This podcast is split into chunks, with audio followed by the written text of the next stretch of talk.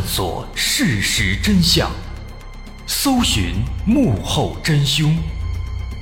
欢迎收听《绝密档案》，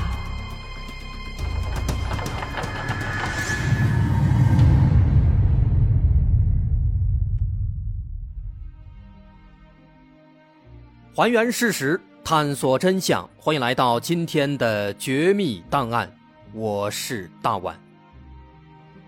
二零零五年四月十一日凌晨，一辆救护车开进了台湾高雄医科大学附属医院中。接着，一名女性被从车上抬下来，立刻推进了急诊科。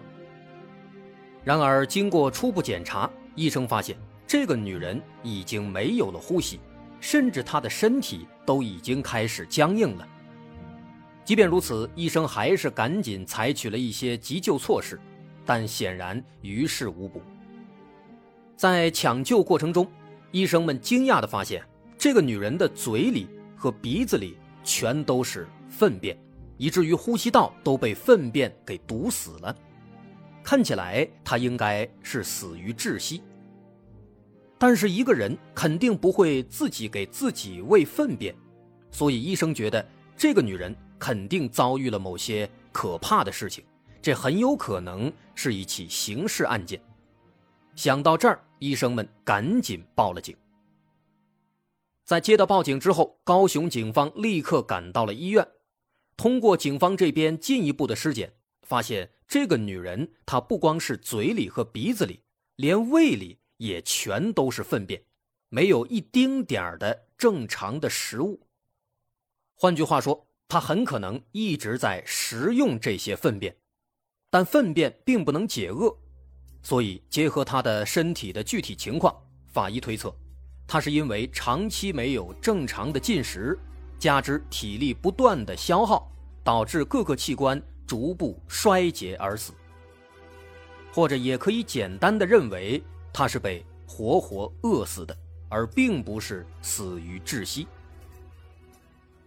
此外，尸体表面遍布着大量的淤青。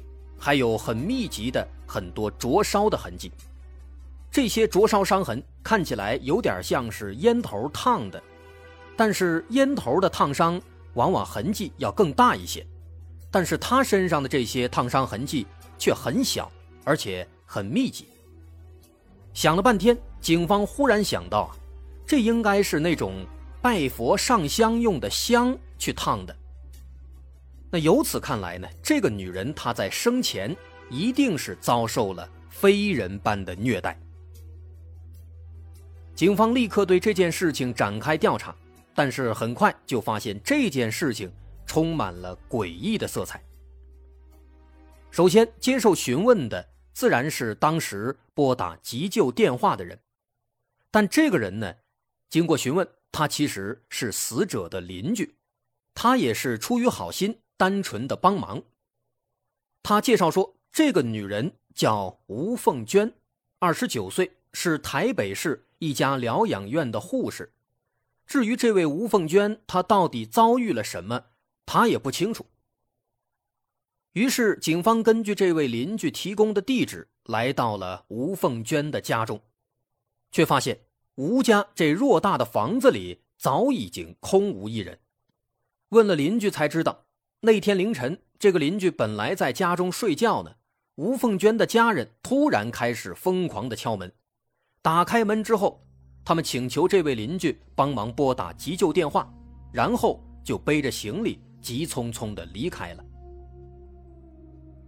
吴凤娟都已经成这个样子了，她的家人们为什么要离开呢？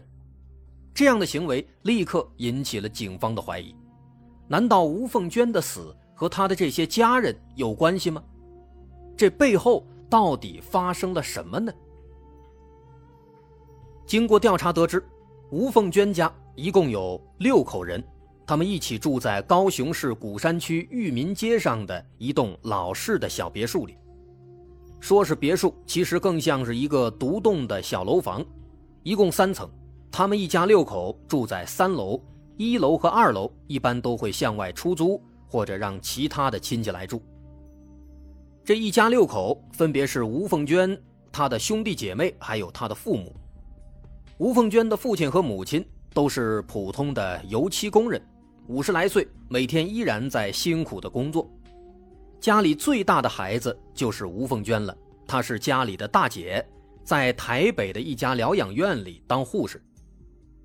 接下来是家里的二女儿，叫吴桂娟，她也是一名护士，在高雄当地的一家医院里面工作。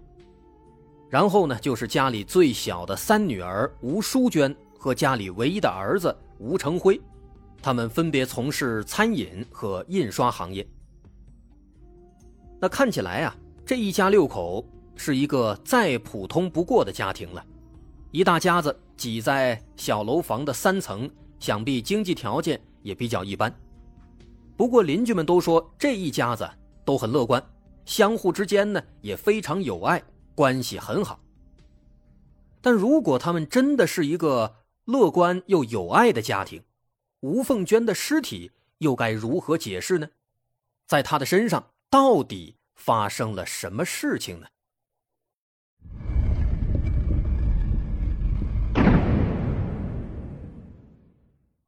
整起事件的起因发生在二零零五年的二月底，有一天晚上，不知什么原因。家里二十二岁的三女儿吴淑娟，突然开始变得神神叨叨，又哭又闹，胡言乱语，并且还忽冷忽热的发烧。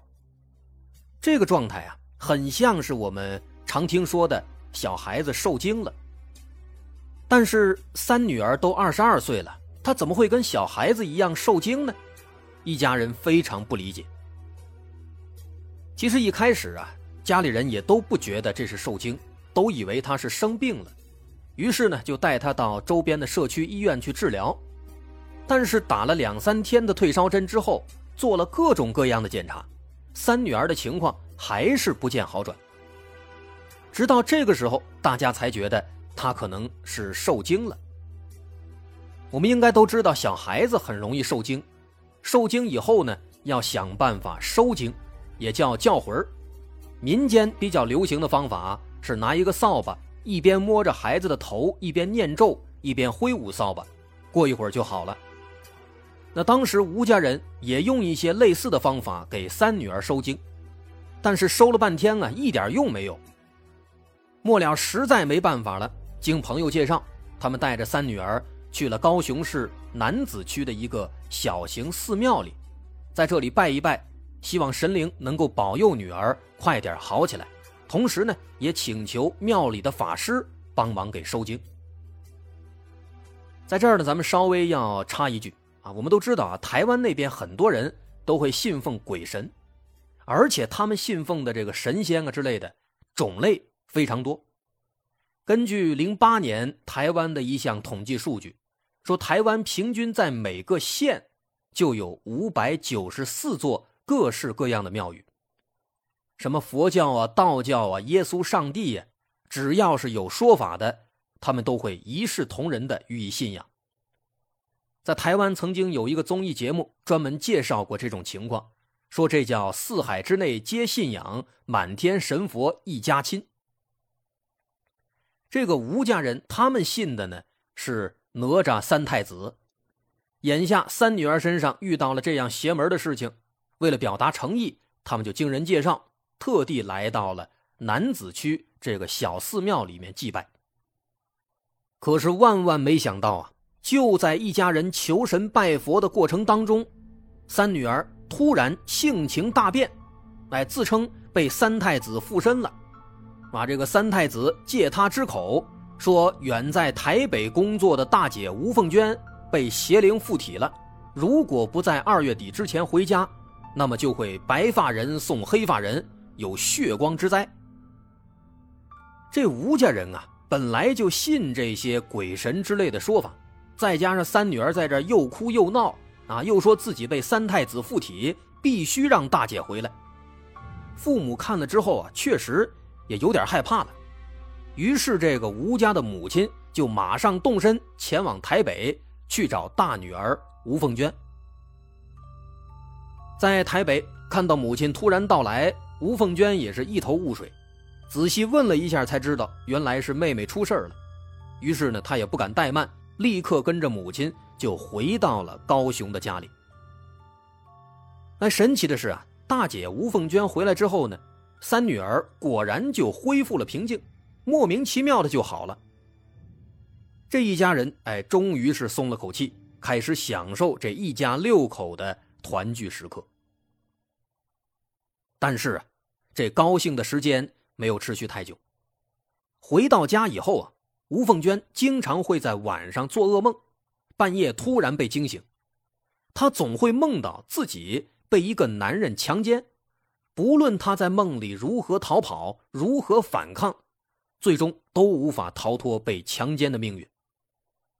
这个噩梦啊，一开始其实吴凤娟没当回事可是之后的两天、三天，类似的噩梦一次又一次的出现，而且每一次情节都差不多，这让吴凤娟非常痛苦。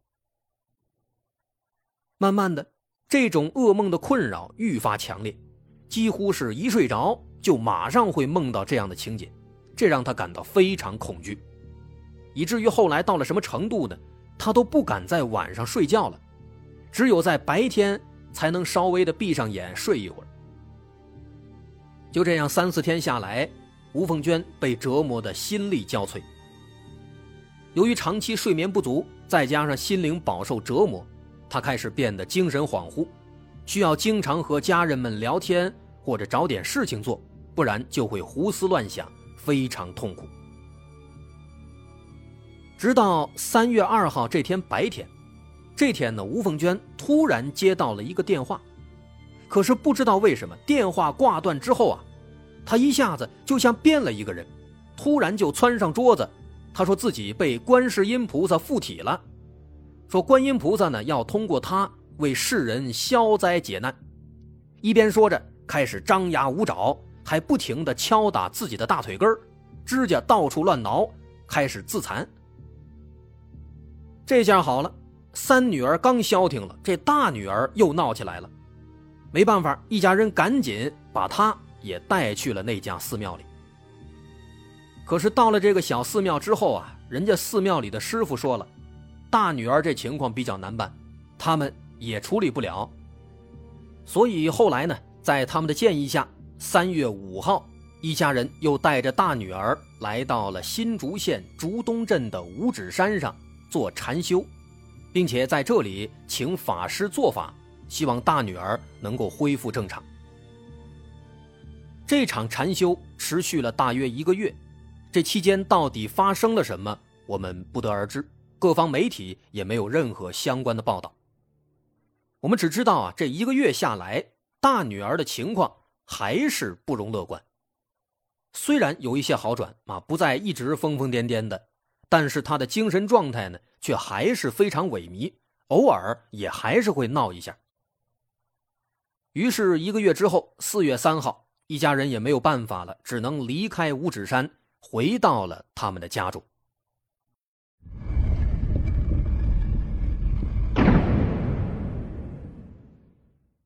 回到家之后呢，四月四号，一家人又请了法师来家里做法，并且让法师画了很多的符，希望保大家平安，让女儿安静下来。法师做法之后表示啊，说他们家这个三太子的那个神像已经被玷污了，因为他们家信的是三太子嘛，所以说呢，要赶紧把家里所有的神像都拿到南子区。九如路的一个天桥下面去烧掉，还让他们把这个纸符烧成灰，泡成符水给全家人喝掉。一家六口满怀着虔诚，全部照做。然而，刚刚喝了符水没两天，更加奇怪的事情发生了。也不知道是出于什么原因，这一家六口忽然之间全都开始中邪了。就跟之前三女儿和大女儿的情况差不多，六口人呢开始轮番的被各路的神仙附身，并且在这个小小的房子里还展开了一场神仙大乱斗。最开始出问题的是大女儿和三女儿，这俩人和之前一样，突然就开始变得不正常了，没有任何的预兆。他们俩一个自称是观音菩萨附身。另一个自称是被三太子附身，说这两位神仙呢是为了拯救黎民百姓，特地来借用他们的身体附在他们身上来普度众生。不过这俩人还没开始折腾，紧接着，他们的父亲、母亲以及家里的二女儿和唯一的儿子也陆陆续续的全都被附身了。父亲自称是玉皇大帝。母亲自称是王母娘娘，二女儿自称是七仙女儿，儿子自称是活佛济公。好家伙，这一家子群英荟萃啊，各路神仙都跑到他们一家来了。更加奇葩的是，虽然他们自称是被神仙附身了，但是相互之间呢，谁也不服谁，都认为自己才是正牌的神仙附身，而其他人都是假的，都是被邪灵附体。于是呢，六口人达成一致，把家门锁上，谁也别出去，大家相互比拼，相互驱邪，直到邪灵被驱除干净为止。就这样，轰轰烈烈的神仙大乱斗就开始了。后来根据邻居家的描述啊，说他们家从那天开始，突然就跟发神经似的，把各种法器和纸符贴满了房间的各个角落。房间里面整天那是烟雾缭绕，哎，本来呢，这三太子在那儿给自己上香呢，旁边的七仙女看见了不乐意了，把这三太子的香火直接给掐了，扭过头来开始给自己上香。两人正斗着呢，旁边恰好被玉皇大帝看到了，玉皇大帝非常生气，举起自己的神主牌就开始给这两个人驱邪。这俩人一看，全都不服气呀。纷纷拿起自己的纸符和手杖，几个人扭打成一团，场面非常混乱。这样的情景，在那几天当中，在这个小房子里，几乎每时每刻都在发生。简而言之，一句话，这六个人之间啊，相互都认为对方被邪灵附身了，都在想尽办法的帮对方驱魔。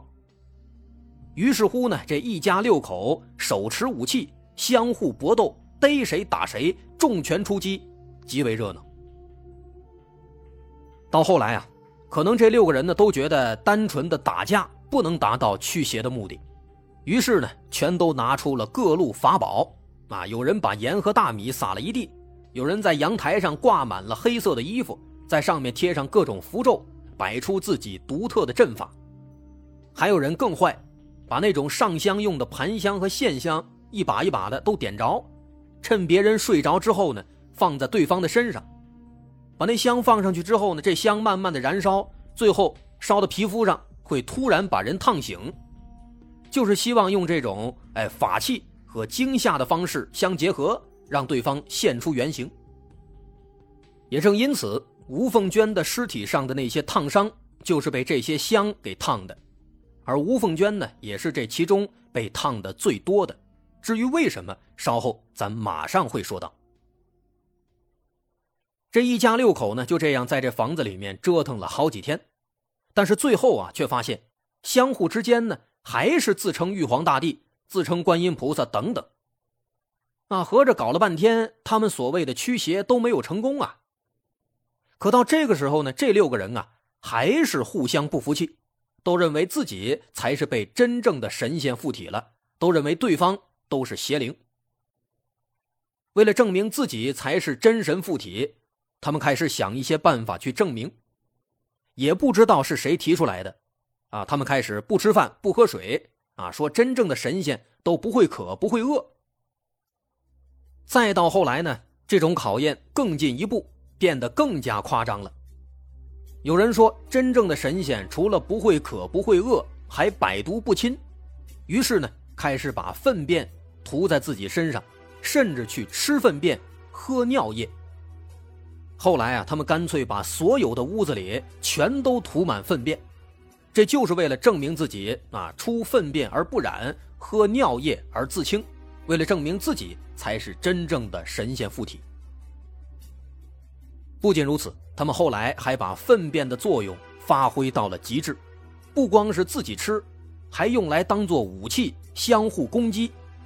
感觉谁是邪灵，就往谁的脸上扔粑粑泼尿，于是，在这个房子里就出现了玉皇大帝为王母娘娘喝尿，观音菩萨用粪便攻击七仙女儿，三太子和济公比赛谁更能吃，等等等等。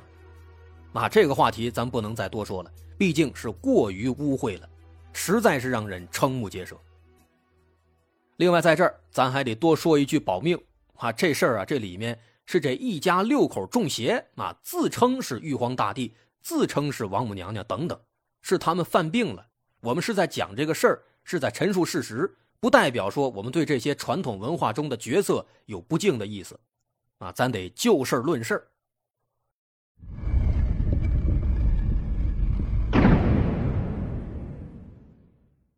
这场混乱持续了四五天，那段时间里，周围的邻居那是苦不堪言，每天都能听到他们家这房子里那是叮叮咣咣、滋儿喳乱叫。吓不吓人的先不说，关键他扰民啊！而且他们家这情况一看就非常邪乎，邻居们也不敢管，也没人敢报警。有条件的邻居只能是暂时搬走，没条件的就只能先戴上耳塞忍一忍。突然有一天呢，家里面那个自称是被济公附身的儿子啊，他说：“他说大姐吴凤娟啊，其实已经死了，你别看她现在还站在这儿。”是因为她被邪灵附体了，必须现在给这个假大姐进行一次彻彻底底的驱魔，他们真正的大姐吴凤娟，她的灵魂才能回来，真正的大姐才能活过来。这番话是如此的荒唐，可是已经中邪的家人们竟然全都信了。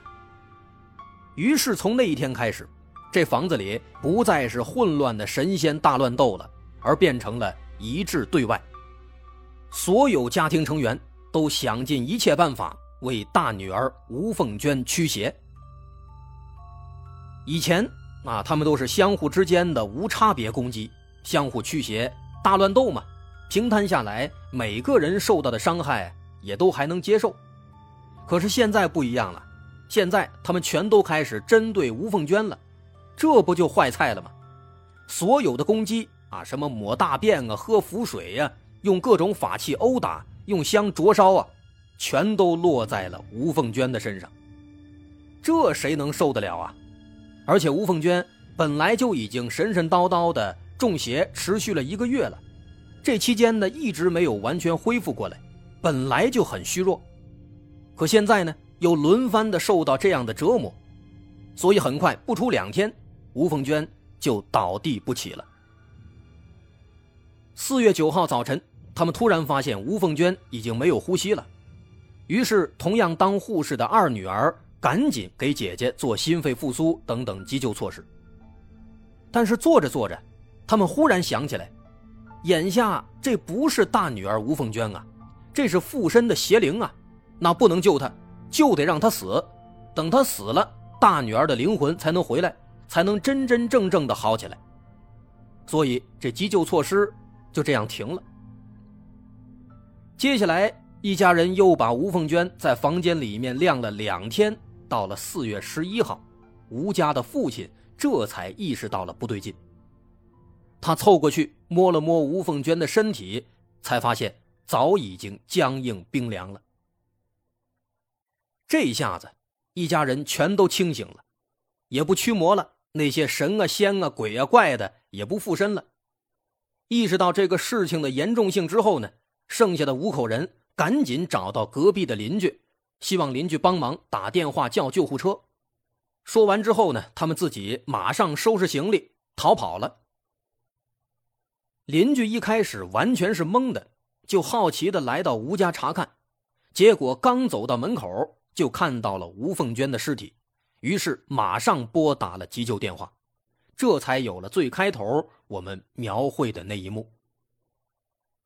至于他们家的其他五口人为什么要逃跑，倒不是为了逃脱罪责，而是因为他们怕了，他们怕继续留在家里还会被邪灵附身，所以连夜跑到了台南地区一个寺庙里躲起来了。大女儿的尸体也不管了，就扔在那儿了。后来，当医院这边报警之后。警方迅速查清了死者身份，并且来到他们家中查看，这才发现整栋房子已经空无一人。当警方进入这栋房子，迎面第一眼就看到了一尊黑色的神像，神像四周挂满了黑色的衣服，撒满了黄色的纸符，看起来非常诡异。去年有一个比较火的台湾恐怖片叫《咒》，据说就是从这件事情当中得到的灵感，但实际上那个电影整体的情节和吴凤娟这起事件并没有半毛钱的关联。仅仅是电影里面经常出现一尊黑色的佛像，和吴凤娟家出现的这个黑色神像，能够算得上是遥相呼应。当时警方进入他们家的房子之后呢，除了这个神像，其他所有的屋子里啊，全都是污秽不堪，到处都涂满了粪便，沾满了纸符，唯独餐厅里面哎相对比较整洁，但是餐桌上的餐具里。却塞满了粪便。这伴随着屋子里面弥漫的臭味啊，给人的视觉和嗅觉造成了双重伤害，令人作呕。几天之后，在外面躲藏的其他五口人也自然都被抓了回来。警方本来认为他们已经涉嫌故意杀人了，但对吴凤娟尸检的结果却让人有些意外。尸体上虽然遍布淤青和灼伤。这些当然都是其他五口人留下的，但是吴凤娟却没有典型的防御性的伤痕，这说明她在面对这些折磨的时候并没有反抗，甚至有可能是自愿的。而且之前也说了，吴凤娟并不是死于殴打和灼烧，而是因为长期不吃不睡造成的体力过度消耗，最终器官衰竭死亡。那么换句话说呢，她的死和家人们的行为没有直接的关联，谁让他自己不吃不睡呢？不过警方认为，即便吴凤娟不是被家人们折磨死的，那家人们在吴凤娟生命垂危之际也负有照顾的义务，可他们非但没有照顾，反而停止了急救措施，直接收拾行李跑了，有遗弃罪的嫌疑。所以，最终一家五口因为涉嫌遗弃罪被告上了法庭。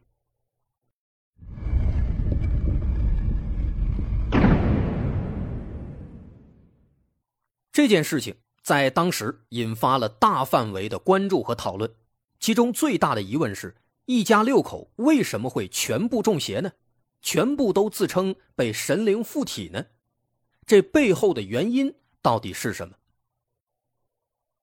对我们的节目比较熟悉的朋友，可能还记得我们在二零一九年年底曾经讲过一个塞勒姆集体死亡之舞事件。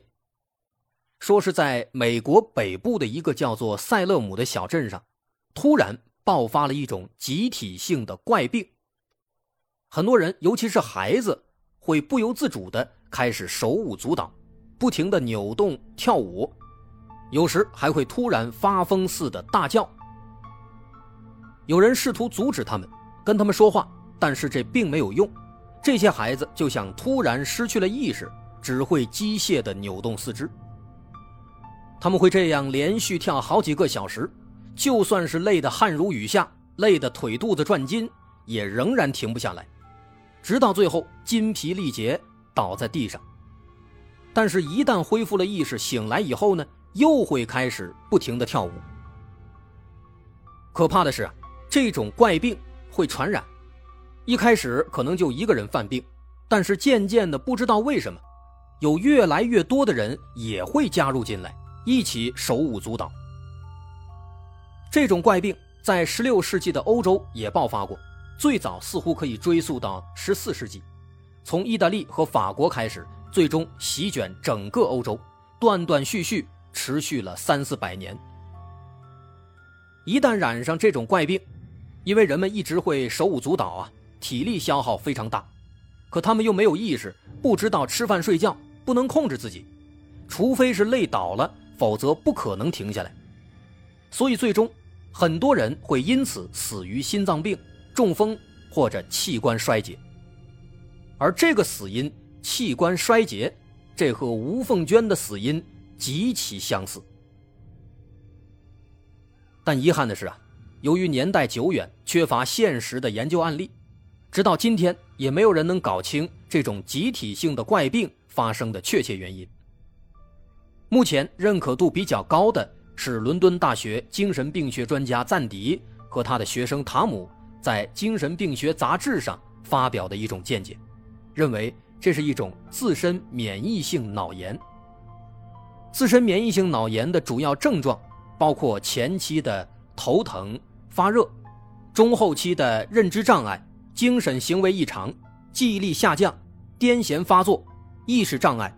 不自主的运动等等等等，可以发现这些症状和那种怪病是非常符合的，和吴凤娟一家的情况也恰好是非常符合的，包括他们一家啊集体中邪、相互殴打、驱魔、吃粪便，认为自己被神灵附身，认为对方被邪灵附身等等这些行为。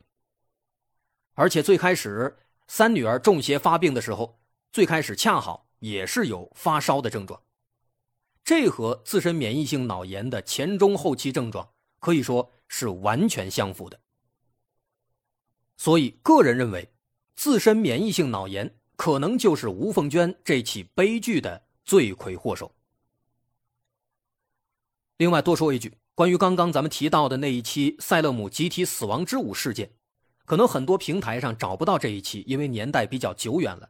如果大伙现在还想回听一下，可以关注我们的微信公众号，搜索“大碗说故事”。关注之后呢，在公众号里发送关键词“死亡之舞”，舞是舞蹈的舞，或者也可以关注我们今天将要发布的本期节目的推送文章，在里面也会附上收听链接。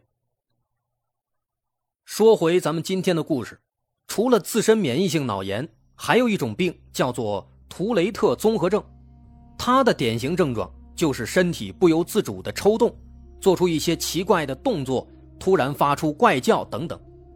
而且这是一种遗传性疾病，相比自身免疫性脑炎，它更有可能在家庭这样的单元中集体爆发。不过呢，问题是这种病啊，往往发生在孩子身上，而且往往不会造成认知障碍、意识障碍等等这样的情况。所以，从症状上来讲的话，不如自身免疫性脑炎要更加符合。此外呢，还有一种解释认为，吴家六口人他们这个行为啊，是一种集体歇斯底里现象，也叫集体性的癔症。这种现象呢，更多的被归类为一种社会心理学现象，在医学上不太好解释。不过，现实生活当中呢，确实经常会发生这种。集体的歇斯底里现象，包括我们在很早期的节目曾经说过，营校一般认为营校就属于集体的歇斯底里。这种现象有一个很鲜明的特点，在人群之间啊会产生相互的传染和影响。比如说，在学校、教堂或者寺庙之类的公共场所，一帮人可能目睹了一个人发病，由于对这个疾病不了解。他们也会跟着产生恐惧、紧张的心理，并且出于这种心理，渐渐的会出现相似的症状。这确实是一种很难解释的现象。当然，以上这也只是对这起事件的一些推测，因为毕竟事发已经过去了十八年了，剩下的吴家的五口人也都不愿意再去提及这件事儿，因此对这件事的挖掘也变得越来越困难了。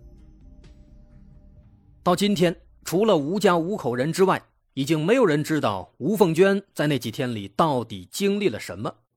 对吴家人来说，这已经成了一个秘密；而对外界来说，它就成了一个永远无法解开的谜题了。